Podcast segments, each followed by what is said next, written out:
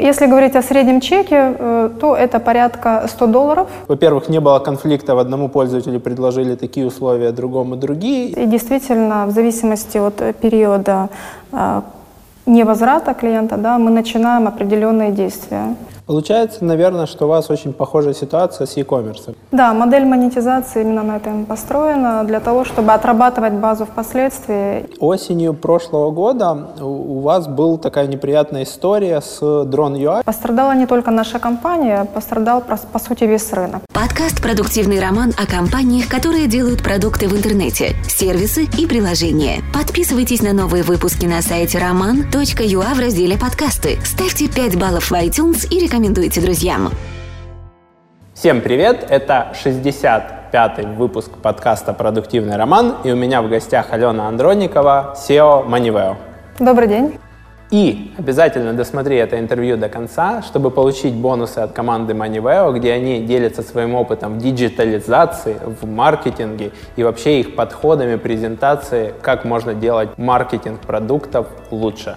Очень рад, наконец-то, первая женщина среди 65 выпусков. Спасибо, что пришла.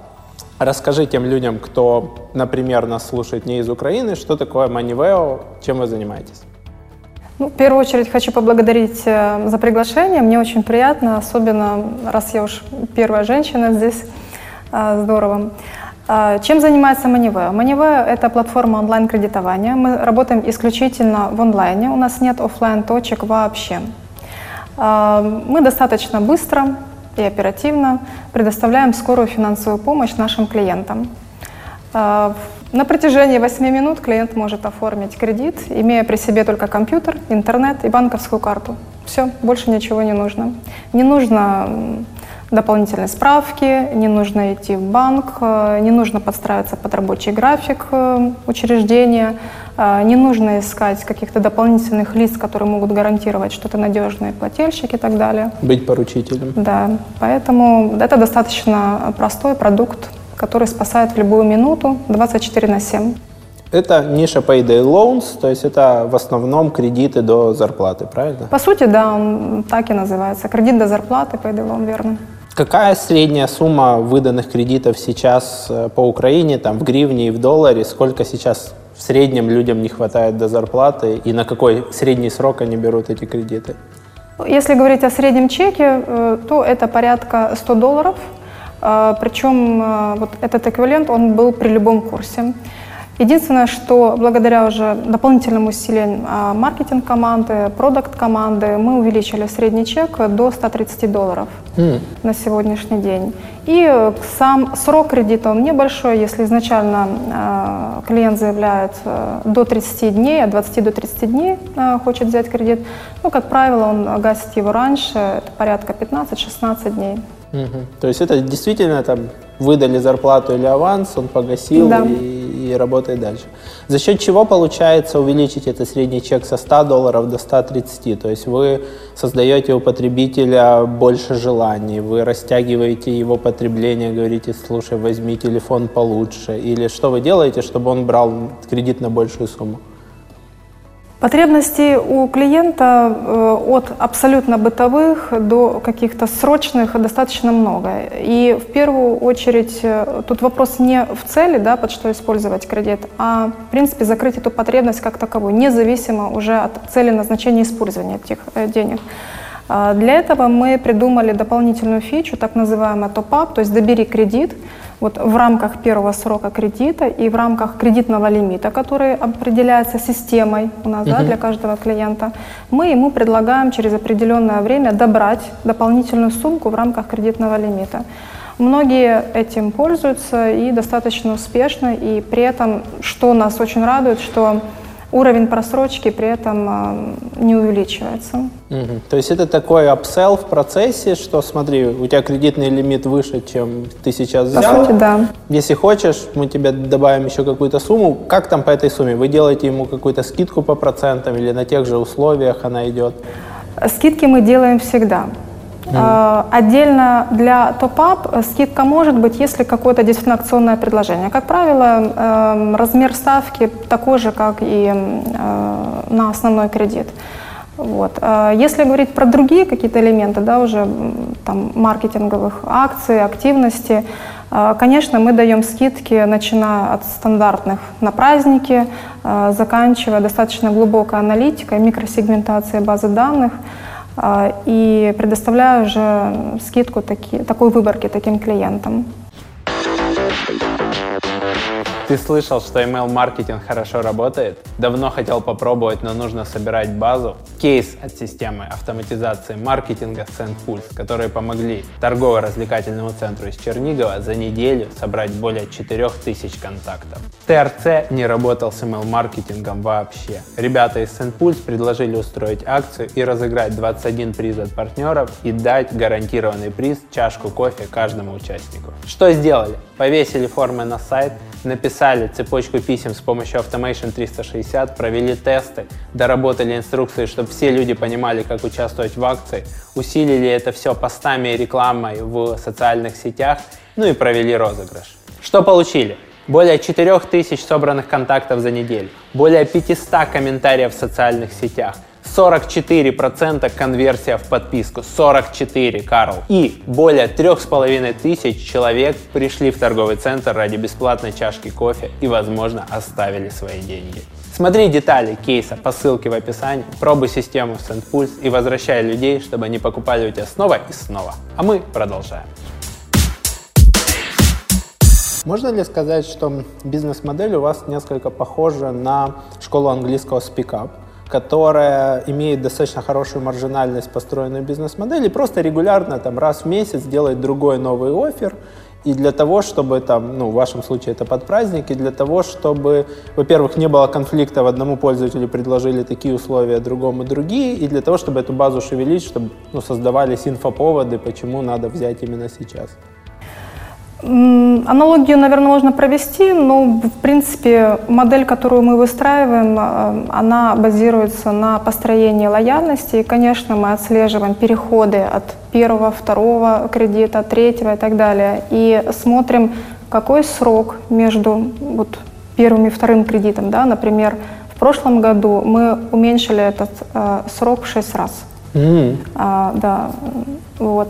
круто. И ну, более детально поговорим, наверное, дальше, но действительно очень много инструментов, начиная от анализов, а, программатики да, и так далее. Мы более точно работаем с нашей базой данных. Получается, наверное, что у вас очень похожая ситуация с e-commerce. Есть две воронки. 0.1, когда человек там как-то ты получил его контакты, и тебе надо, чтобы он оформил первую сделку, и 1.2, чтобы он там один раз попробовал, сделал повторную сделку, и потом отток сильно, сильно обычно уменьшается, во всяком случае в e-commerce. Повторяется ли это у вас? Отток у нас сильно не уменьшается, но действительно в два этапа идет заход. Сначала мы предоставляем кредит под 0%, под 0,01%, и эм, впоследствии на всем рынке начали копировать наши действия, и на сегодняшний день так уже сформировалось, что э, практически все компании в онлайн-кредитовании предоставляют первый кредит под 0,01 ставку. Ух ты. Вот, это, а это реальная 001, без всяких там скрытых платежей, Абсолютно. страховок, там еще чего-то, что обычно ритейл предлагает там все под 0% рассрочка, но заплати еще сверху вот это, вот это и вот то. Да, Яком страдает порой э, такими дополнительными продажами, но у нас политика достаточно прозрачная. Вот есть 001, все, больше никаких дополнительных комиссий не за будущее формирование дела, не разовая комиссия за выдачу, не какие-то дополнительные ставки. То есть если нет нарушения в выплате самого кредита, абсолютно ничего дополнительно клиент не платит. То есть у вас сейчас там бизнес-модель пришла к тому, к чему там поприходили банки, да, есть там грейс-период 30-55-60 дней, и в рамках там, в вашем случае, в рамках привлечения вы готовы на первой сделке ничего не зарабатывать, а еще и потратить, потому что ну, вы потратили на маркетинг, на привлечение клиента, но зато вы понимаете, что на следующих сделках, если он будет пользоваться повторно, вы отобьете все эти вложения. Да, модель монетизации именно на этом построена, для того, чтобы отрабатывать базу впоследствии и работать с клиентами эффективно, и чтобы на этом э, компания могла, конечно, зарабатывать. Стоимость привлечения, э, какая она в среднем сейчас вот по, по вашей нише, да, может быть, не обязательно у вас, в среднем по рынку вы, наверное, там обмениваетесь опытом с арбитражниками, с э, другими игроками. Какая стоимость вот человека, который там попробовал взять кредит, во сколько он обходится? Очень сильно взлетели ставки э, в последнее время, особенно с такой достаточно интенсивной активностью на рынке многих компаний и увеличение в разы произошло. На сегодняшний день для нас, например, стоимость привлечения это средняя порядка 400 гривен, 450. Но если говорить о потолке каком-то, да, это может быть и 1000 гривен. Угу. То есть это получается где-то порядка там, до 20-30 долларов. Да, да, пару так. На самом деле эта ставка достаточно нормальная, потому что привлечение, допустим, в Европе, оно стоит не меньше 50 долларов у банка. Ну, там, там как бы другие ну, средние там, чеки, да, наверное. Да, да, совершенно верно. Ну, это, это опять же у вас очень похожий рынок. Я ну, не работаю там с онлайн-кредитованием и с финансами, но я много работал с e-commerce. И с украинским e-commerce зависит, конечно, от объемов, но грубо чаще всего привлечение начинает там от 10 долларов за клиента. Да. Я видел у вас э, условия по кому-то из кэшбэков, что выданный заем новому заемщику кэшбэк 300 гривен, то есть порядка 10 долларов. Выданный заем повторному клиенту уже, конечно, 60 гривен, 2 доллара, то есть здесь уже видно, что вы хотите зарабатывать да, и, да. и не делиться комиссией за тех людей, здесь которые у вас есть в базе. переносим на свою сторону, конечно. Как получилось увеличить, э, вот, уменьшить, точнее, наоборот, средний период между сделками в 6 раз? Что, что вы делали, как анализировали? А, это заслуга маркетинга дела, в первую очередь, хочу сказать, поблагодарить их. А, вот. И ребята начали отрабатывать э, э, и микросегментацию, да, и качественно работать с AdWords. И начали достаточно хорошо и качественно раскручивать э, социальные сети, Facebook и Instagram. И благодаря этим шагам в том числе, ну, конечно, общему креативу, да, каким-то улучшениям внутри, все это в общей экосистеме вот дало такие результаты. Вы замеряли, получается, средний там, период между сделками по базе данных, да, у вас очень легкий идентификатор, это там ИНН человека, он не будет меняться, он всегда mm-hmm. единый. И вклинивали ли вы, вот понимая, например, что среднее между сделками там 45 или 60 дней, вклинивали ли вы вот первые 45 дней обычные коммуникации, просто напоминая человеку о себе. А если вы видите, что он выскакивает из этого периода, начинали ли вы вешать какие-то там, то, что называется, ловушки, да? То есть если вы понимаете, что он за 45 дней должен вернуться, он не возвращается, вы начинаете его маркетингом пушить более агрессивно, предлагать ему там акционные предложения, купоны, э, пониженную ставку, еще что-то и так далее. Э, в прошлом году мы разработали э, стратегию омниканальности и автоматизировали этот процесс. И действительно, в зависимости от периода э, невозврата клиента, да, мы начинаем определенные действия. Более, я бы не сказала даже более частые, но более потребные да, в тот или иной момент. То есть мы видим, на каком этапе клиенту могут быть потребны средства. Что ты имеешь в виду, вот более Ой, потребные? Каком... Как вы угадываете эту потребность, понимаете ее? Ну, по сути, если простым языком говорить, да, это э, ловить по интернету. Ловить по интернету ретаргетинг? Да, да, да. А пытаетесь ли вы там менять месседжи, я не знаю, тут на ремонт возьми, здесь возьми там на покупку одежды? Однозначно, по всем каналам прямой коммуникации, email, смс, да, в, конечно, месседжи меняются. Если бы они были одинаковые, думаю, это уже была бы заезженная история, никому это было бы неинтересно. Угу. Да. Насколько сильно вам помогает в этом плане email, смс, Facebook Messenger, Viber и вот такие каналы, которые возвращают клиентов? Не те, которые захватывают новые, mm а те, которые возвращают? Ну, скажу так, что, например, работая с Фейсбуком, действительно систематически да, и, и правильно, то мы уменьшили себестоимость привлечения э, по сравнению с CPA-сетями в два раза. То есть вам сейчас выгоднее покупать в два раза более выгодно покупать самостоятельно на Фейсбуке, чем платить партнерам? Да, но поток там небольшой, поэтому в любом случае мы, конечно, работая и имея стратегию маркетинг 360 по привлечению клиентов, мы, конечно, используем все каналы. То есть Facebook пока небольшая доля, Нет, да? Facebook небольшая доля, но достаточно потенциальная и эффективная. Чувствуете ли вы, что когда м, заходят политики в Facebook, то ваша рентабельность компании падает? Нет, Нет? нет. Интересно, потому что e-commerce это очень ощущает. То есть у нас перед выборами просто растет цена клика, увеличиваются CPM, рентабельность просто уменьшается. Ну вот даже отслеживая сейчас динамику, которая есть в марте, э, с тем планом, который мы для себя поставили, а он э, выше, чем э, февраль, январь, да, то есть он еще амбициознее, чем предыдущие месяца, то мы его даже немного перевыполняем. Круто. Это по Facebook или в целом? В пока? целом, в целом. Я видел, где-то ты публиковала, что у вас полмиллиона клиентов. Да, была у нас такая история, уже больше. Два, 2 миллиона штук выданных кредитов на 5,5 миллиардов гривен. Да. Это практически по итогам 2018 года было. На сегодняшний день у нас уже э, немного более чем 540 тысяч и 6 миллиардов гривен выдано. Круто. Насколько это близко вообще к потолку? То есть насколько вы близки к тому, что ну вот скоро будет потолок рынка и больше нету людей, которым нужен там кредит до зарплаты? Многие этим вопросом интересуются, потому что очень-очень живой рынок этот и рост колоссальный, действительно. Э, Если провести аналогию, допустим, с Европой, у нас общая закредитованность населения порядка 15%. Я сейчас не говорю про онлайн-кредитование, либо вот кредит короткий до зарплаты, а вообще в целом вот э, вся кредитная история. А В Европе это порядка 80%. Поэтому я думаю, что потолок еще достаточно высок, и, в принципе, следующие 2-3 года а, бизнес, если будет правильно работать, выстраивать качественные продукты, сервис для клиента, то он будет расти. То есть получается, что наши люди все равно как бы в основном живут за свои деньги, а и средний европеец постоянно за что-то выплачивает.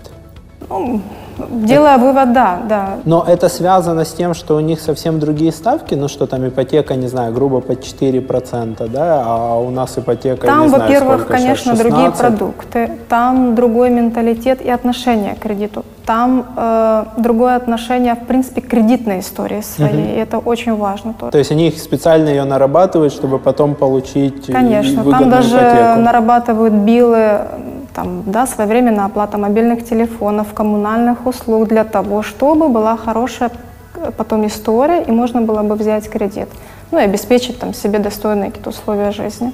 А В Украине другая история, э, но в последнее время мы видим все-таки, что начинают уже обращать на такой фактор, как кредитная история.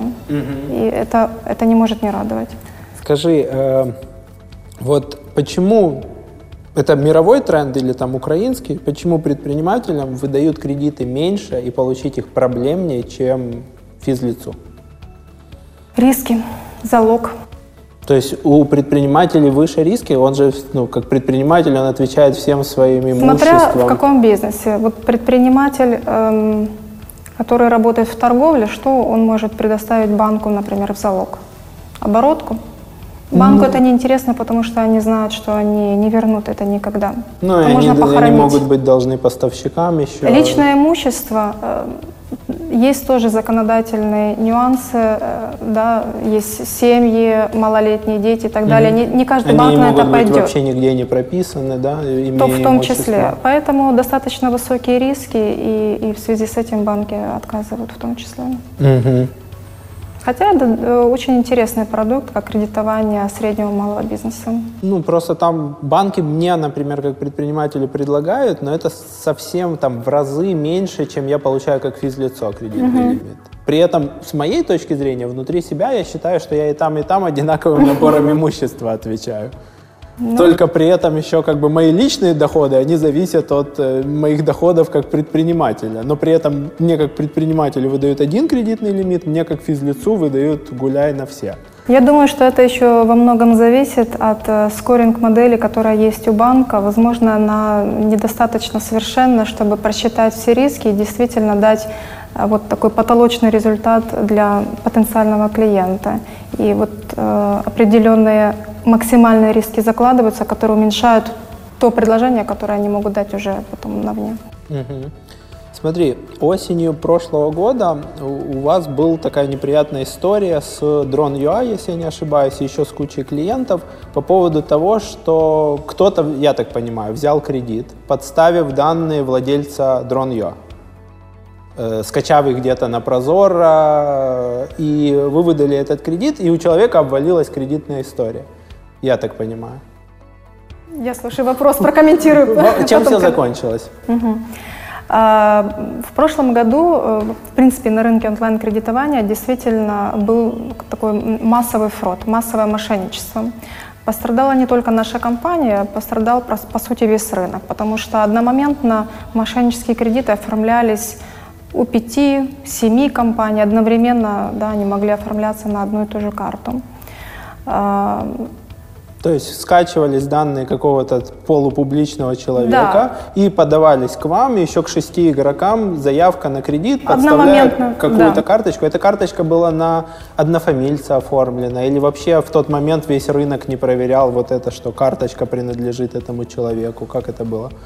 Во-первых, данные, в первую очередь, да, которые у нас э, публично есть в интернете не просто данные, а скан-копии документов. Угу. Поэтому, конечно, в первую очередь хочется посоветовать ну, людям всем смотреть, да, куда они размещают, с какой целью они размещают свои документы, кому они их передают. Это очень важно. И вот формировать культуру безопасности своих личных данных очень, очень важно. А, второй момент э, – оформление уже мошеннических операций. Я думаю, тот, кто работают и в финансовом сегменте, они знают, э, что есть базы и тех же карт, и тех же финансовых номеров, и данных паспортных ИНН, которые покупают пакетами. Угу. Ну и вообще и сейчас с, от, там, с открытыми да. реестрами сейчас не проблема найти мой ИНН или твой, если мы хоть раз оформляли на себя СПД. Да. И после этого случая, э, вернее даже этот случай, когда уже совершилось вот э, в октябре, да, э, конце августа мы уже начали замечать, что э, немного увеличивается default rate, то есть уровень просрочки. Mm-hmm. Да? Э, этот уровень просрочки, он выявляется после вызревания кредитного портфеля. Сразу его не видно. По истечению э, где-то даже полу, полутора месяца первых, заметив такие результаты, мы начали смотреть, что происходит, почему так происходит. Вот, и сформировали отдельную группу, рабочую группу, а, которая, первое, исследовала глубоко еще раз все наши правила, да, скоринг, рулы, а, модели, а, процедуры верификации, идентификации. И после такого масштабного внутреннего аудита достаточно много действий было сделано внутри компании, чтобы пресечь это и с 1 октября в ущерб бизнесу а, мы приняли решение не, не выдавать ни одного кредита, где есть подозрение по скорингу, что карта может не принадлежать угу. заявителю. Ну, результаты на самом деле очень классные. Вот э, сейчас у нас не зафиксировано в этом году вообще ни одной мошеннической операции. Круто. Получается, ну, я так понимаю, что это, во-первых, это не компании риска, а это э, рынка риск онлайн-кредитования в первую очередь, что это история, связанная с рынком. У вас есть полоса, по которой вы либо вы даете очень быстро и огромному mm-hmm. количеству людей, либо вы даете безопасно, но многие через это сито не проходят.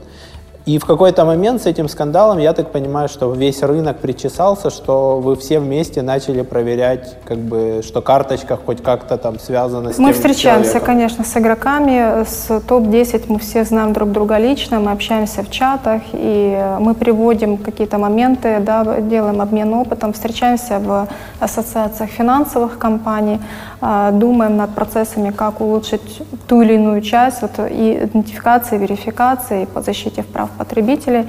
А, очень много отработано. Угу. Очень много, вплоть до э, формирования пакета предложений э, по изменению законодательства в том числе, потому что оно отчасти устарело и не отвечает вот, требованиям, скажем так, и онлайн-кредитования, онлайн-бизнеса. Очень много серых зон. Получается, ну, рынок активно рос, все росли на нем, и это привело к вот такой вот ситуации, которая сейчас уже после там, этой, этого там, ну, не скандала, но там, проблем, да, все причесали уже ближе к ну, там, более жесткой выдаче, более жесткой проверке. Наверное, плохо это говорить, но да, это, наверное, какая-то эволюция рынков э, в том числе. Если изначально это шло э, из первобытного состояния, да, сейчас уже технологически он сформирован и понимает, по каким правилам нужно работать. И третий этап – это законодательное урегулирование, то, над чем угу. мы сейчас очень плотно работаем. Что, э, чем закончилось именно конкретно там с вот этим предпринимателем? Восстановили ли ему в украинской бирже кредитной истории рейтинг? Э, там, перестали ли ему названивать коллекторы? Ну, во-первых, нашли ли вы этих мошенников? Первый же день, когда мы э, узнали об этой ситуации, с ним связались представители компании, разрешили вопрос, потому что в таких случаях не только с Валерием, да, произошла когда ситуация, в таких случаях а, мы ну, это коснулось пару мы, тысяч, мы индивиду... да? Да, мы индивидуально решали проблемы и решаем, если еще какие-то есть отголоски да, с э, летних кредитов. И э, есть отдельно выделенная линия, куда клиент может обратиться, и отдельный лендинг, через какой может сделать запрос. И выделенные операторы решают этот вопрос достаточно оперативно с регламентом 24 часа. А, аннулируется сам кредит, а, подается, подаются документы в бюро кредитных историй, чистится кредитная история обязательно и выдается справка в оригинале о том, что кредит закрыт, история почищена. Угу. Вот все кого-то из этих мошенников в итоге получилось у вас совместно там с органами правопорядка найти, посадить, доказать, или это вот, вот была схема, она отработала, люди пропали, но бизнес сделал выводы? Я думаю, еще все впереди, потому что дело еще идет, угу. оно не закрыто. И мы всячески содействуем, конечно, в работе с органами и при любых запросах предоставить те или иные документы, какие-то данные. Да, Логи, по да? да, все компания обязательно предоставляет. И вот последние месяца плотная очень работа. Ну, по твоим ощущениям, оно придет к какому-то разрешению или просто, ну, там, спустя какое-то время наши органы правопорядка перестанут этим активно заниматься, и оно сойдет на нет? Тяжело мне прокомментировать э, результативность органов, э, но в любом случае... Вы делаете если, от вас да, все зависящее? Нас, все, что зависит, конечно, мы делаем. У нас был интересный кейс, достаточно вот э, позапрошлом году такая львовская операция, благодаря и нашему участию, была выявлена группа мошенников, и когда уже арестовывали да, их, это было в квартире, а, на столах были телефоны, карты подделанные, ну, в общем, все весь это оборудование, пакет. весь пакет, да, под ключ. А, они оформляли кредиты на вот это энное количество карт, и э, там даже эту группу и арестовали, и потом штраф наложили, и у нас даже есть компенсация там, каких-то затрат и штрафов. Поэтому угу. посмотрим, как... Э, но это, но, все, но это время, это но порядка это все двух работает лет. через дропов, да, через людей, которые даже, скорее всего, не в курсе, что у них оформили карты, через подкупленных в числе, сотрудников В том числе, банка. да. Есть точечные кейсы и на сегодняшний день, когда действительно там э, молодой парень, он даже там не знает, что за его именем вот такие операции делают, и он предоставляет свои персональные данные, там, да, либо карточку, на которую э, могут оформляться мошеннические кредиты. Угу. Интересно. Сколько сейчас у вас э, человек работает в компании? Какая структура? Да? Сколько людей в каких направлениях? У нас уже порядка 270 человек.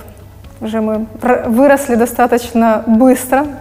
А вот если в начале прошлого года у нас было 130, вот сейчас 270, да, да, да. И в этом году мы также предполагаем вот сохранить такой же темп, практически в два раза увеличить штат. А в прошлом году мы сформировали новые направления, отдельно выделили Product Development, отдельно выделили BizDev с R&D и э, проектный офис сформировали с нуля. Уже достаточно большая команда, вот, и туда заливаем много проектов, которые в этом году перед собой поставили как цель. Если говорить в процентном соотношении, то э, большее количество у нас занимают э, менеджеры по отработке проблемного портфеля, это порядка 35%. То есть это те, кто работает до коллекторов, да? Это и есть коллекторы а. вашим языком. Вот. Маркетинг команда вместе с группой поддержки клиентов занимает порядка 20%. А, разработчики, команда разработчиков это порядка 15%. Ну, также другие команды, да. юридический, финансовый отдел, внутренний э, контакт-центр у нас есть порядка 10% от состава. Mm-hmm. Как при этом, как часто вы обновляете вашу там скоринговую модель? Потому что, если я правильно понимаю, то ваша задача выдать максимально широко, но чтобы это выплатили. Однозначно. Да, мы работаем над дефолтами, конечно, мы работаем и над обновлением скоринг-модели. Мы делаем это раз в три месяца э, в обязательном порядке, и э, на сегодняшний день автоматизируем движок, который будет делать автоматически это обновление, и поэтому мы сможем еще улучшить э, э, свою скоринг, там рулы, да, скоринг модель. Вот. И вот если говорить уже по цифрам, то, например, в прошлом году у нас default rate был порядка 12%, и благодаря всем усилиям и работа со скорингом, и работа с той же идентификацией верификацией у нас default rate на сегодня 9,5. Казалось бы, цифры небольшие, 12-9,5, но, но на миллиардных оборотов это, достаточно, это очень много на угу. самом деле. И многие банкиры, вот с кем я разговариваю, они удивляются, говорят, как вы в онлайне Э, card non-present, client non-present, и вы можете достичь таких высоких результатов. Э, это очень классный показатель. Ну да, в офлайне тебе тоже могут принести, там, не знаю, не свои документы, могут загримироваться, могут рассказать чего-нибудь, эта анкета уходит в какой-то черный ящик, откуда приходит ответ. Я больше тебе скажу, Рома, что э, при э, вот, ручной такой верификации очень большую роль играет человеческий фактор, да, вот этого мануального верификатора. И мы когда исследовали вот ту часть, которая идет в автомате, 98%, и 2%, которая уходит на ручной андеррайтинг, то та группа клиентов, которая была проверсирована э, мануально, э, с большим дефолт-рейтом, чем те, которые прошли в авто, по автомату. И это при том, что они лично не общались, скорее да, всего. Да, да? То есть да. а в отделении там сотрудник заинтересован выдать эти кредиты, выполнить план продажи и так далее. Да. Интересно. Есть какие-то такие вещи по скоринг-модели, которые ты можешь назвать, которые, возможно, там тебя удивили, они были там нетипичные. Ну, например, там, не знаю, пользователи Android лучше выдают, э, выплачивают кредиты, чем пользователи iOS. Или там люди, которые купили последнюю модель телефона, никогда не выплачивают. Ну, у нас достаточно много интересных таких э, параметров, которые влияют на скор, да, сам на, на балл, который уже на основании которого принимается решение. Я бы не сказала, что они меня удивили, просто да, их достаточно много, и мы очень много информации собираем. У нас для того, чтобы принять решение, подключено еще извне порядка 100 провайдеров mm-hmm. а, вот, в единую да, систему. А, Но, наверное, что могло меня удивить, это что знак зодиака тоже имеет значение в возврате, как ни странно. Кто, кто лучше всех возвращает? Не скажу, пусть остается секретом. А то начну сейчас подавать, да? Да, да. Ну вот, ну это вот как такая фановая особенность, а так очень То есть то, в какой там месяц или там диапазон человек родился, влияет на то, насколько он выдает кредит? Да, это тоже имеет свое значение. А, а год рождения? Не подскажу. Нельзя, да? То, есть, он, то сразу завтра прибегут, Это может быть, я, если пригласить уже специалиста нашего риск-менеджера, он уже более глубоко детали а, смог, смог бы рассказать. Вот погоду не подскажу. Скажи, э, на Западе, ну, мы говорим там про Запад, я имею в виду Европу, там такой Запад более цивилизованный, там достаточно это там зарегламентированные истории. Э, где-нибудь там в Азии это может быть или в Южной Америке это может быть совсем не зарегламентированной историей. Насколько сейчас вы регламентированы? То есть вы должны указывать реально честную, эффективную ставку? Или это там остается на откуп каждому игроку? Э, ну, однозначно мы э, в определенной части зарегулированы. Да, у нас есть регулятор нацкомфинуслуг. Вот. Э, есть законодательство соответствующее для финансовых компаний, есть требования к договорам, есть требования к лицензионным условиям, есть требования, э, согласно закону про электронную коммерцию, к электронным договорам, есть требования финансового мониторинга про правила верификации идентификации. Э, достаточно много законодательства, на самом деле. Э, я бы не сказала, что ничего нет, и мы в первобытном мире. Нет. Э, Ну, Все смотри, компании работают На согласно части своих регионов ты должен, например, прям обязан указывать реальную эффективную ставку. мы это То есть указываем ты там не прячешь ее, там, типа, не знаю, там, столько-то процентов, столько-то там за страховку ст- и так далее. И, там, и ты должен прям явно это указать, и посчитанное на годе, и, там, и так далее. У вас там это есть такое требование, или вы добровольно это делаете? Э, У нас есть два типа кредита на сегодняшний день. Первый – это э, кредит э, до 15 тысяч, у которого вот нет прям жестких требований. Да? Второй кредит до 30 тысяч, он подпадает еще под закон о потреб кредитования. Там обязательно должен быть паспорт, там обязательно должна быть эффективная ставка, годовая, вот, ну, реально, да. При этом все условия вот базовые, которые важны для клиента, как эффективная ставка, эквивалент как годовая ставка и дневная, они тоже есть у нас и для малого кредита, для вот PDL кредита. А, Мало того, э, при подписании договора мы выводим отдельной плашкой или в, и в футере, и в хедере информацию. Такая-то сумма, вот в такой-то срок возврат, вот такая-то ставка, да, чтобы человеку еще раз напомнить, и показать эту информацию, чтобы это не было где-то скрыто маленьким шрифтом под какой-то звездочкой, ни в коем случае. Мы абсолютно не скрываем это, э, и это должно быть все прозрачно и видно, одним шрифтом написано, там где-то не уменьшать, да, это как бывает и делают, к сожалению. Э, Поэтому Ну, здесь... это, это да, ваша добрая воля или это наша частично у вас Здесь это наша добрая воля, да, абсолютно. Круто. Скажи, а указываете ли вы явно там переплату, да, сколько человек в итоге там, он взял кредит, например, на 3000 гривен, что в итоге он должен вернуть, там, я не знаю, 4300 или Конечно, это, да? конечно, указываем. Есть сумма кредита, и ты должен вернуть в такой-то срок вот такую-то сумму, это уже с учетом тех процентов, которые тебе назначены. Мгм. Потому что они назначаются в индивидуальном порядке, у каждого мож- может быть своя индивидуальная скидка.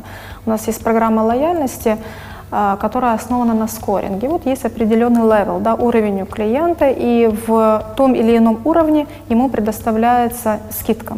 На Ну, то есть от ставку. ваших рисков, его- да, да, его совершенно дефолта. верно. И поэтому эта ставка дневная, она указывается в договоре, и в перерасчете от количества дней, на сколько был взят кредит, указывается окончательная сумма, которую нужно вернуть. И, и, конечно, клиент может сопоставить. Вот я беру столько, а мне возвращать нужно столько, готов я на эту нагрузку, либо не готов. Готов, я подписываю, не готов, не подписываю. Какая сейчас средняя годовая ставка по вот таким вот кредитам до зарплаты получается? Порядка 500 процентов. 500%. А у банков? У банков она может быть э, 60-80, если говорить про кэшевый кредит.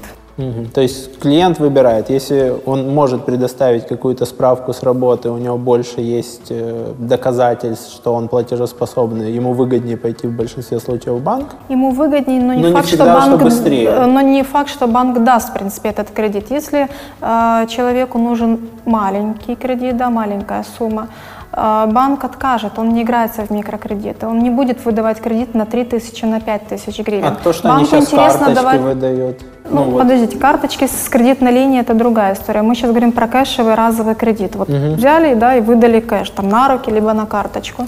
Банку невыгодно отдавать на такие маленькие суммы. Он может выдать на 30 тысяч, на 50 тысяч гривен. Тогда он зарабатывает вот с той годовой ставкой. А тут у него в- обслуживание в- получается Конечно, дороже. там косты прямые, они не перекрываются. И поэтому банки в эту историю не играют. И вот та аудитория, которая остается э, без возможности получить какой-либо кредит, чтобы быстро решить с- да, свою там, финансовую проблему на короткий срок, они идут вот к таким игрокам, как мы в онлайн-кредит. Ну, банки все равно выдают эти карточки с грейс-периодом. Раньше там был Дельта банк до того, как э, пошли изменения на рынке. Сейчас очень активно выдает Монобанк, при этом они снизили свою часть там, операционных затрат за счет того, что нету оффлайн инфраструктуры. Это доставляет курьер, сличает и, и- и выдает эту карточку. Насколько сильно вы чувствуете вот эту конкуренцию с банками, которые раздают грейс-периоды? И для пользователя, в принципе, он может тоже засунуть эту карточку в банкомат. Да, там будет, наверное, от 4%, если я не ошибаюсь. Да. А, Он может снять деньги, пойти их потратить, может катнуть эту карточку в сети и, соответственно, там, выплатить без процентов, ну, в некоторых случаях до двух месяцев. Насколько сильно вы чувствуете вот этот прессинг за одного и того же клиента э, между вот компаниями, как ваша, и, и, и классическими банками? Э, классическая кредитная карта с обновляемым кредитным лимитом, она много лет на рынке. Э, мы, когда начинали свою историю с 2013 года, вот 18 ноября в 2013 году был первый кредит в онлайне, уже сформировав свою целевую аудиторию, мы поняли, что у нас разные целевые аудитории, да, и в принципе в момент запуска это было понятно. И по сути у нас аудитории не пересекаются практически. Понятно, есть какой-то оверлапс, он всегда был, есть и будет, ок. Но преимущество вот такого продукта, как у нас, да, в любом случае это быстрое оформление, не нужно идти в банк за оформлением тоже кредитной карты. И в любом случае назначение кредитного лимита от банка, оно не всегда уподобательное. Там многим, которым первый раз выдают кредитную карту, э, вот как если переложить на нашу целевую аудиторию, это может быть 500-800 гривен. Но это совсем не тот даже средний чек, э, который у нас есть, и он не решает, да, он не решает потребность эту. Поэтому собственно, вот потребность такая остается, и поэтому мы ее закрываем. Банки при этом как-то пытаются с вами конкурировать? Они же видят, что пользователю там на карточку банка пришел от вас перевод, да? То есть они могут ему в этот момент прислать пуш, смс, вайбер, смотри, зачем тебе брать там, возьми здесь. Ну, как некоторые банки Может, делают, да. когда ты покупаешь там, например, ЖД или авиабилеты, тебе сразу прилетает пуш, вот у привата, по-моему. А, зачем ты покупаешь на Tickets.io, а покупай в прямом канале?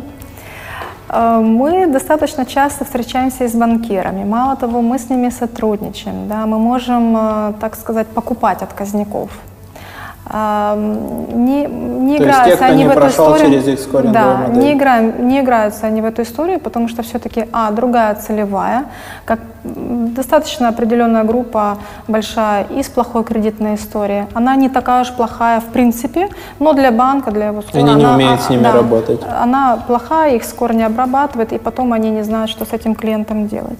Вот, поэтому они э, не играются с такими клиентами, с такими продуктами даже, я сказала. Угу. И такой продукт, такая, да, востребован уже. Такая произошла сегментация рынка. Посмотрим. Насколько большой у вас перекос в людей, которые там неофициально трудоустроены или у них нет справки о работе?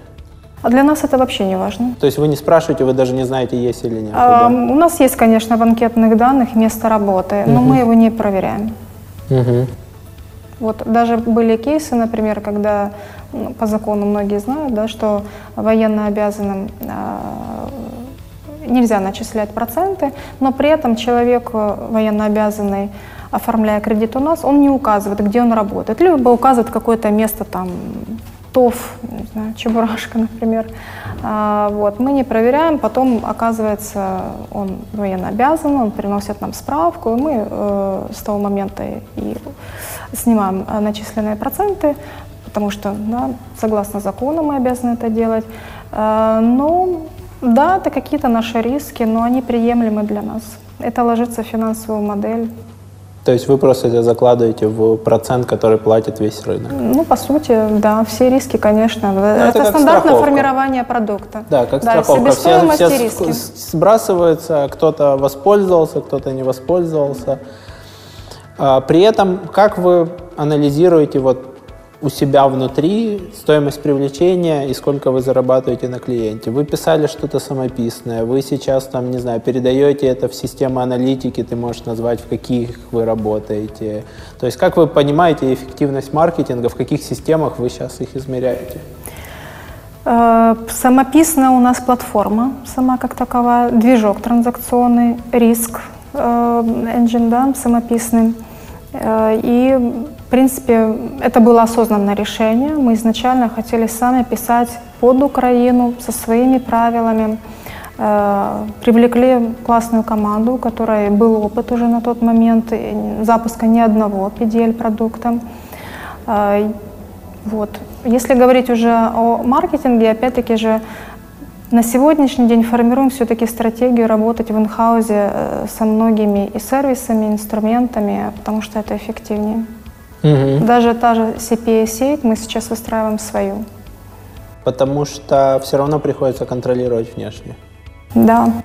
Потому что все равно вы там запрещаете крутить Э, рекламу просто нам- по бренду, они начинают Нам крутить, просто уже да? объемы позволяют это сделать самостоятельно. Сталкиваетесь ли вы с тем, что там вы запретили в партнерской сети какой-то тип рекламы, а вам все равно под каким-то видом начинает этот вот вид рекламы наливать, и вы еще вынуждены перепроверять партнерскую сеть?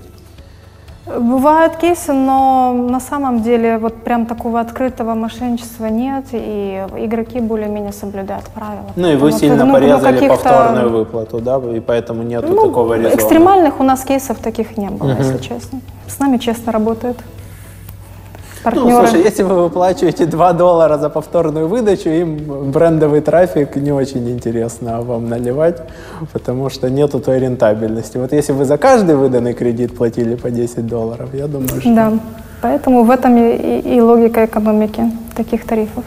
Скажи, э, какой сейчас процент маркетинга, вот по твоим внутренним ощущениям, идет на performance, а какой процент вы уже там забили все собой в performance, и вы понимаете, все, сейчас мы занимаемся брендингом, мы не понимаем, как впрямую это себя окупит, но мы нарабатываем себе имя, знание, доверие и так далее. Процентов 75 на performance. Все-таки 75 на то, что вы четко меряете, Да. по нему должен быть возврат инвестиций, вы Да. должны заработать на второй сделке. Однозначно, да. Полный контроль над вот так- таким. Бизнес-модель у вас, что вы на второй сделке уже зарабатываете, правильно? Да, Ну, то есть, там, я знаю, например, там, интернет-магазин Бонпри, они, там, насколько я слышал, у них был заработок там, с шестого товара А, вы заказанного. имеете в виду окупаемость?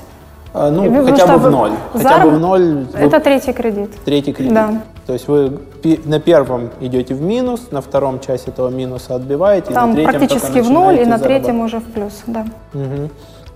Я видел, что у вас есть кейсы по э, performance рекламе. Вы пробовали city-lights в Одессе или не city-lights, там, баннера, борды. Лайтбоксы, да? Боксы, борды. Да-да-да. Я очень далек от оффлайна, поэтому поправляй меня.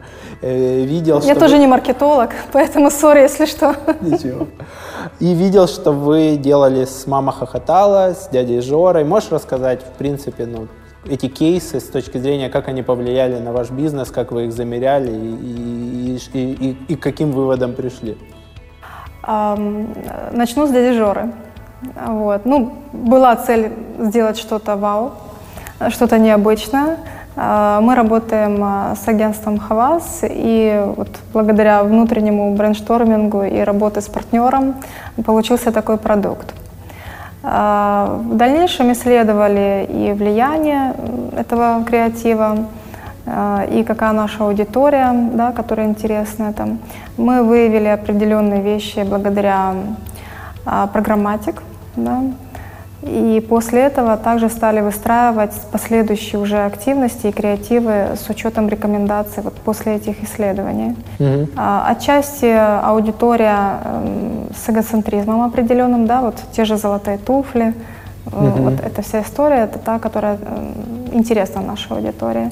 И потом история с эм, «Мама хохотала», она где-то вот э, является продолжением вот этого образа нашего клиента, которому вся эта история интересна, и поэтому вот почему нет, да, вот, так- вот такой продукт. И э, мы даже видим, что если изначально с «Мама хохотала» мы запланировали 24 ролика, то активность такова, что сами партнеры пришли, говорят, мы хотим еще ролики, вот, вот классный охват, все супер идет, давайте еще делать дополнительно. Ну и при этом кейс «Мама хохотала» — это возможность пройти какую-то модерацию, да, дать рекламу неявную, но, но все равно Ну, да, дать да, рекламу. отчасти да. Потому что, ну, социальные сети, поисковые системы достаточно там жестко Есть там определенные ограничения с, по данному продукту, поэтому да. Скажи, это сейчас вот э, этот эгоцентризм, это в целом просто там ваш потребитель или вы глобально видите, что молодежь, она становится такой, что она начинает смотреть в Инстаграм, что она пытается выглядеть в Инстаграме лучше, чем они живут на самом деле, что это не fake it until you make it, да, а что это типа казаться вместо быть очень часто. Ну, ты сейчас затрагиваешь очень больную социальную тему на самом деле.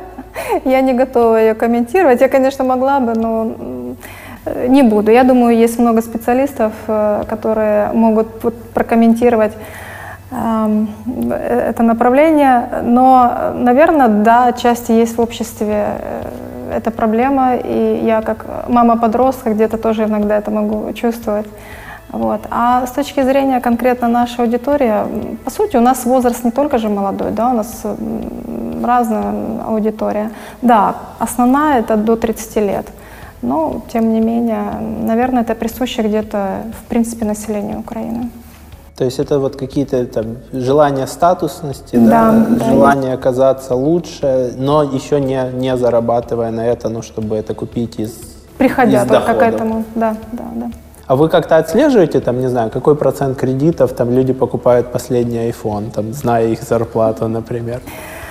А, Мы видим, на что могут тратить наши кредиты.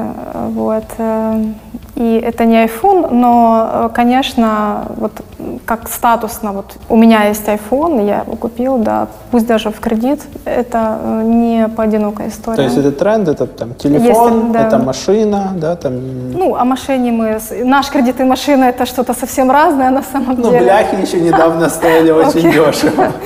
Вот, но Конечно, до 30 тысяч, наверное, тяжело было поместиться, но если взять у вас и еще у кого-то по рынку, то на какую-нибудь можно. бляху можно было бы насобирать. Как тебе кажется, к чему это все придет? То есть это все придет к тому, что мы станем как Европа, действительно каждый будет работать над своей кредитной историей, и это будет ближе к рациональному выбору, когда там люди вырезают чеки, экономят там, или это все равно подход такой там Азии, да, скажем так, не потерять лицо. Ну, то есть в Азии, например, там в Индии и в других странах у людей огромный, там в Китае, огромный страх потерять лицо. Что-то не знать, где-то выглядеть неуместно. То есть какой путь ожидает Украина? Вот мы проговорили, что это 15%, да, есть 80 Европы. Это все-таки все равно больше история в эмоцию или в рациональность? Ну, мне бы очень бы хотелось сказать э, в рациональность. Вот, но я думаю, в любом случае мы где-то вот посередине. Все равно эта часть эмоций сохраняется, но э, и формируется рациональность в том числе. Начинают задумываться о кредитной истории, понимают, как она влияет на будущие э, да, там, покупки, на будущую жизнь. Э, Кто, допустим, холост, э, потом уже обзаводится семьей, э, приобретая покупки для семьи, он понимает, что это было важно, оказывается, и уже предпринимает определенные действия. Поэтому в два направления точно общество будет э, формировать. Вы в своем маркетинге сейчас на какую из аудиторий больше давите? Эм, Если говорить э, вот двумя терминами только, да, ну, наверное, на э, эмоциональном составляющую. Если мы говорим о креативе, какое бы общество ни было, это все равно эмоциональная история, как, как ни крути. Ну, и то в той вы, же по сути, Европе, и в продаете Америке. не деньги, а возможность что-то получить Да, конечно. деньги. Хорошо. Давай еще обсудим какие-то кейсы значимого роста или падения в вашем продукте после того, как вы вот, поменяли, не знаю, там, ввели какой-то тип акции, поменяли какой-то подход, поменяли подачу там, к лендингам и так далее, и у вас сразу вы увидели или значимый рост, или значимое падение. Э, Ну, вот на протяжении э, жизни всей компании как такого падения не было. Вот. Ну, я имею в виду Да. в метрике, не в целом Окей, бизнесе. да. Э, Я тоже про метрики говорю, да.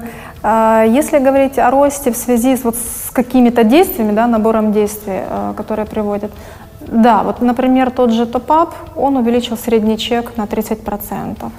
А, Действия работы таргетинга в Фейсбуке, они уменьшили косты и больше привлекли аудиторию. Ам, там, работа в AdWords, либо там дополнительные да, какие-то штуки, они вот уменьшили э, время э, между первым и вторым кредитом. Э, в любом случае, что здесь важно? В первую очередь, не бояться тестировать и делать пилоты. Э, и второе, конечно, потом знать и делать замеры после Мгм. всей этой истории. И тогда уже можно масштабировать и с этим работать дальше. Что очень многие э, вот, останавливаются, вот барьер есть. Ой, а как же это будет, да? Взлетит, не взлетит. Надо пробовать. Без этого никогда не поймешь. Какие бы глубокие исследования не были от какой-то самой репутабельной компании, пока не попробуешь, не поймешь. Ты говорила, что вам сильно помог программатик. Чем? Вы начали понимать, на каких площадках бывает ваша аудитория после того, как она побывала у вас на сайте. Вы поняли какие-то глубинные интересы, потребности. Э, Мы поняли глубинные потребности клиентов и, кто, и глубже поняли, кто наш клиент, и в зависимости от этого, как построить потом э, и креатив, и э, продажи. И То есть, условно, вы там с помощью программатик платформы построили там портрет идеального клиента. Вы сказали, вот у нас есть люди, которые есть на сайте, скажите, что они еще делают в интернете? Так это Ну, было? отчасти Или да. насколько они соотносятся со средними людьми в интернете, да? Э, Больше к первому все-таки. Да, то есть на каких сайтах Да, они да, бывают, да, что да, да, да, да. Какие-то там были там, нетипичные, удивительные истории? Ну, в моем опыте, например, было, мы продавали фотософт, и мы там обнаружили, что это там пенсионеры, которые ездят на хороших автомобилях, много путешествуют по миру. Это не Украина, к сожалению. Вот. И мы обнаружили, что они любят читать про социальное неравенство, что кто-то, какой-то ребенок в Африке голодает. Не подскажу честно. Все-таки это больше у нас э, крутится в маркетинг отделе, и ребята с этим работают day by day. Вот. Так, чтобы прям вот на слуху что-то вот, ну, мега, да, архиинтересное, не случалось. Вот. Тут больше работа с какими-то нишами и точечными моментами. Мгм. Как ты подбираешь себе команду, кого ты, по каким критериям ты выбираешь людей, которые там дальше будут это тащить, чтобы, ну, чтобы ты могла понимать, что эта потребность действительно закрыта, люди в ней разбираются, идут там, если это маркетинг команда, идут в микросегменты, идут в тесты, за- замеряют это все и уже на выходе дают там финальные результаты. Это работает вот так. Ну вот я видел там презентацию вашей маркетинг команды по поводу там и дяди Жора, и, и Одессы. Да. Там, что вот, вот что приросло, вот что упало, вот как мы сравнивали разным регионам. Ну, на самом деле, работать с командой это, наверное, вот самое классное для меня. И подбирать команду, и потом с ней работать. Э, Для меня очень важно, чтобы команда и любой сотрудник, да, который заходит, и я со многими провожу собеседования, не только топ-уровня, а чтобы они горели работой, чтобы они привносили added value в компанию, они просто отбыли там с 8 или с 9 до 6 а, чтобы они всегда желали улучшать свои знания. Для этого компания выстраивает Education Lab, например. Да?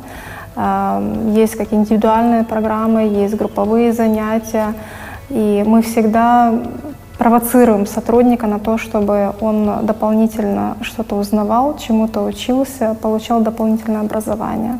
Это вы делаете оффлайн или у вас есть там learning management system, в рамках которого ты получаешь доступ система, к курсу, да, вот она. грейды? Э, У нас система э, с апреля запускается. Э, Мы ее назвали Education Lab для себя. Да, а до этого была система индивидуального образования, э, ну, повышения квалификации, и на это выделяются достаточно большие бюджеты. Э, Также важно, чтобы компания социально защищала своих людей, своих сотрудников, и э, это тоже формирует определенную лояльность, конечно, коллектива к компании, как, и как работодателю, и, и как ко мне, да, и поэтому здесь такой общий тандем формируется. Ну и хвалить команду, конечно, нужно. К сожалению, у нас в Украине Не а, принято. многие руководители скупы на то, чтобы Если похвалить. хорошо, то это нормально, а если Да. плохо, то виноваты, да? А, вот, поэтому ну, в силу, да, стараюсь максимально хвалить. Даже бывает иногда забыла, ага, нет, я подойду через там несколько дней, даже все равно скажу, молодец, вот здесь классно сделано. Слушай, более 250 человек. Как ты принимаешь, когда ты включаешься в процесс найма, когда принимаешь решение, когда нет, когда там руководитель нанимает напрямую? Всех ты же отсобеседовать не можешь. Всех, конечно, нет, но э, ключевые позиции я точно собеседую. И это не вопрос э, уровня по должности, это действительно ключевая позиция. Если я знаю, что на этой позиции достаточно много сконцентрировано задач, индивидуальных, которые даже порой тяжело вот передать кому-то, даже в момент отпуска, э, то я обязательно собеседую этого человека. То есть, условно, PPC-менеджера ты будешь собеседовать? Да, Да. да, И- пиар-менеджера тоже. да, например? И риск-менеджера тоже, да. То есть то, где это там ключевая для вашего бизнеса компетенция, от которой будет это зависеть. А, например, людей в колл-центр ты, скорее всего, собеседовать не будешь. Конс- Да, для этого есть операционный директор и руководитель контакт-центра, который будет собеседовать. Какие для тебя вот таких вот топ-3 отдела или должности, на которые ты обязательно будешь собеседовать человека? Это риск, это маркетинг и это все топ-менеджеры. Однозначно. Все, что связано с деньгами напрямую. Как ни крути. Ну, странно, да, в финансовой компании? Да. Ну и, конечно, финансовые э, сотрудники в том числе. Порой даже мне приходилось собеседовать и финансовых аналитиков. А, Но я понимала, что это люди, они, вот конкретный специалист, он будет ключевой на этом месте, а, потому что он будет делать определенную работу важную, которую даже где-то порой тяжело передать. И я подключалась к собеседованиям и отбору. Что для тебя по ценностям важно? Что, что, что ну, кроме обучения, что человек, вот, вот, вот, вот он ваш или не ваш? Ты понимаешь, что он проработает у вас там два года или уйдет там после испытательного срока? А, Мне важно, чтобы человек был проактивен. Вот даже не просто активность да, какая-то видимая, как правило, иногда создается, а действительно была проактивность, э, чтобы он мог находить, э, анализи- анализировать свою работу, анализировать ситуацию, которая вокруг него может быть, и сказать, блин, ребят, ну вот здесь нужно подправить что-то, а, так, а вот здесь не так делается, а вот здесь я вам подскажу, как лучше, да, дав- давать свои рекомендации, не бояться. А, у нас есть особенность в корпоративной культуре, она сложилась давно уже, отчасти, наверное, благодаря такому таск-менеджеру внутреннему, что практически многие задачи, они такие disclosed, да, они, они на поверхности, и очень много участников а, видят работу исполнителей и вся коммуникация идет открыто. Новые сотрудники, которые заходят в компанию, они порой даже этого пугаются. И так вот где-то индивидуально отправляет вот ссылки, а вот там посмотри, а здесь вот правильно нет. Говорю, так, давай, бегом туда, идем. Мы никого не боимся, у нас все открыто, мы достаточно демократичны. Не бойтесь говорить свое мнение, это наоборот очень классно. Как раз вот в этом и, и- и есть поиск там, какого-то зерна и правильного решения. И даже хорошо, чтобы поспорите. Да? Главное, чтобы вы умели аргументировать. А, вот. И благодаря этому, наверное, вот это в том числе приносит свои результаты, и работа, и продукт становится эффективнее. То есть ты культивируешь такое, не, не бояться ошибиться и не бояться э, строить вот такую вот э, передачу знаний, открытые коммуникации Однозначно, и, да. и инфопотоки между людьми. Лучше что-то сделать и ошибиться, чем не сделать ничего. Это точно. Круто. В этой части мы переходим к такой уже ближе к заключительной части интервью. Я дарю подарок. Это чашка. Класс. Ее Спасибо. можно засунуть в подстаканник в машине и приходить в кафе, э, где ты там берешь кофе в, б- э, в кофейне, даже в Макдональдсе и говорить мне в мою чашку и меньше Класс. засорять Спасибо большое. окружающую среду этими стаканчиками, которые не разлагаются. И в этот момент я обычно, пользуясь э, всеми хитрыми законами, спрашиваю про какой-то бонус, подарок, подход, фреймворк, которым мы можем поделиться с нашими слушателями и зрителями. Эм, По поводу опыта, конечно, можем поделиться. У нас есть э, наработанная и презентация. Эм, Наша маркетинг-команда обязательно найдет что-то очень классное и поделится. Супер. Ребята, по ссылке в описании на Роман.ua будут выложены презентации с э, подходом MoneyVeo к маркетингу и не только к маркетингу. Диджитализация, маркетинг и кибербезопасность. И они будут выложены на Роман.ua, вы сможете там оставить свой email, имя и увидеть эти бонусы, скачать их, посмотреть и, и воспользоваться э, подходом с финансового рынка. Да. Скажи напоследок еще про команду. Сколько людей тебе напрямую подчиняется? С, как- с какой командой топ-менеджера по количеству ты работаешь? Раньше было э, 15, Ого. сейчас 10. И тебя хватает? Хватает, конечно. Ну, я хватает. просто слышал там правила Яндекса, они в свое время говорят, что там я могу в голове удерживать семерых топ-менеджеров. Там правило, знаешь, 7 плюс-минус 2, от 5 до 9, там, условно. На самом деле, даже при росте команды э, я максимально стараюсь все-таки сохранять линейную структуру. И то, что мы э, под одного топ-менеджера аллоцировали несколько подразделений, но они все э, связаны с операционной деятельностью. Да? Э, Даже это порой, ну вот я задумывалась, а стоит ли это делать, потому что вот этот прямой коннект с каждым руководителем, он немножечко все равно теряется, и даже руководители переживали на этот счет.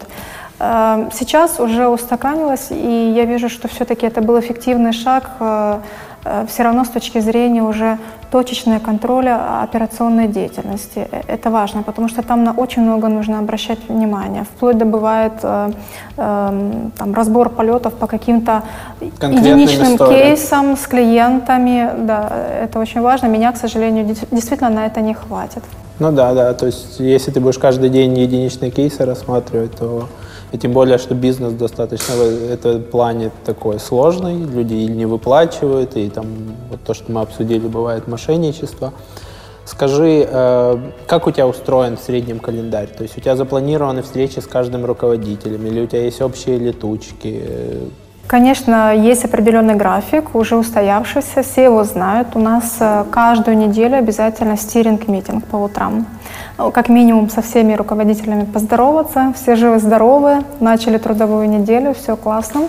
Вот. И э, каждую неделю у нас разная тема. Да? Это может быть подведение итогов за работу предыдущего месяца, это могут быть планы, ну, каждый руководитель рассказывает про планы на следующий месяц, чтобы другие слышали руководители и понимали, ага, вот здесь это мне важно, а здесь нужно что-то подстроить, а тут я подойду более детально уточню, э, что там имеется в виду. Вот. Потом э, я экспромтом могу вбрасывать какие-то темы с самого утра. Там, ребята, мы сегодня говорим, например, про образование э, и повышение квалификации ваших подчиненных. Э, Буквально за 10 минут до собрания. Мне очень важно, чтобы руководители чувствовали свою команду, знали, чем они живут, э, знали, что они читают, да? знали, что они читают, э, знали, знали что, да, вот, э, какие тренинги проходят. А, И это то, что должно вот так действительно вот раз за- задали вопрос и ответили на этот вопрос. А Если не могут, ну, значит, они не живут своей командой. Интересно. Как ты отдыхаешь от работы? Ну, сейчас я учусь, поэтому я не отдыхаю. А, Вот, но, а вообще, конечно, провожу время с семьей, и я очень люблю путешествовать. А Вот недавно я была в Индии, причем а, так получилось, по секрету скажу, подруга обидится, но ее депортировали по очень глупой случайности. Мне пришлось путешествовать самостоятельно по Индии, но с гидами, с водителем намотали порядка двух тысяч километров по разным городам, местам. Это просто вот Для вау. Индии это очень тяжело. Ну, путешествие удалось, очень классная страна, получаешь, устаешь страшно, приезжаешь и думаешь вообще, где же мой отпуск и когда не мне нужно отдыхать, но эта перестановка, э, она вот просто п- меняет все, и действительно там с новой волной каких-то эмоций уже приходишь э, на работу.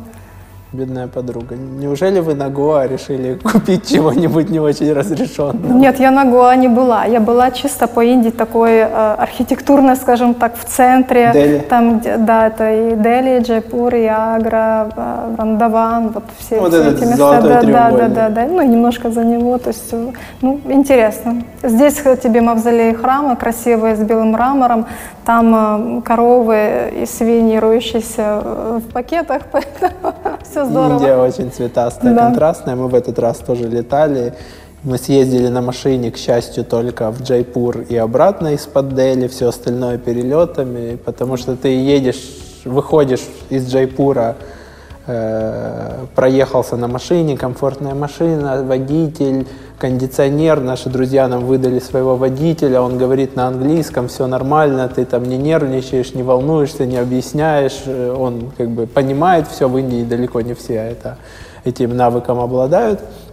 Вот, и ты выходишь, и тебя пошатывает, потому что он всю дорогу, он ехал, объезжал ямы, обгонял фуры, э, мотоциклы, и тебя просто пошатывает. Так это Дели Джайпур, я не помню, сколько там километров, 300, 300, 400. порядка 300. Мало того, мы когда ехали уже с Джайпур в Агру, э, была забастовка, и перекрыли основной motorway, и мы поехали в объезд, это порядка 7,5 часов дороги, причем мы заблудились и заехали в деревню, и не нужен музей, типа как Пирогова. Вот это, ре... это было реально в жизни, вот деревня как будто с 18 века. Ну, С вами очень просили много сфотографироваться? Да, да. Это Индия. Особенно и в глубинке. Но, кстати, уже в Дели это проходит. Мы были в Индии в 11 по-моему, в 14 и в 18 Уже уменьшается, уже больше Uber, больше привычки к белым людям. Раньше больше было. Да, ну и также я увлекаюсь цигун. Клево. Это для баланса, для так, немножко набраться энергии, а, вот, снять стресс, э, то есть физически, эмоционально это помогает. Пробовала медитацию? Да, Э, получается. Длинную? Нет, не длинную пока. Я пробовал 10-дневную випассану с молчанием, с э, анапану. Перегружает очень сильно, но надо набраться смелости, чтобы оставить весь мир, сказать, я буду недоступен. Да. Пока 10 я не дней. набралась такой смелости. Но я прошла первый уровень только, у меня еще все впереди. Круто. Спасибо большое, что пришла, поделилась опытом. Спасибо. Удачи вам в вашем проекте. Да, спасибо. Спасибо. Да, всего доброго. Дорогой зритель и слушатель, спасибо, что посмотрел или послушал. Ставь лайки, подписывайся на канал, делись выпуском. В общем, ты знаешь, что надо сделать, чтобы мы выпускали еще и еще новые интересные выпуски. Пока-пока. Подкаст «Продуктивный роман» о компаниях, которые делают продукты в интернете, сервисы и приложения. Подписывайтесь на новые выпуски на сайте roman.ua в разделе «Подкасты». Ставьте 5 баллов в iTunes и рекомендуйте друзьям.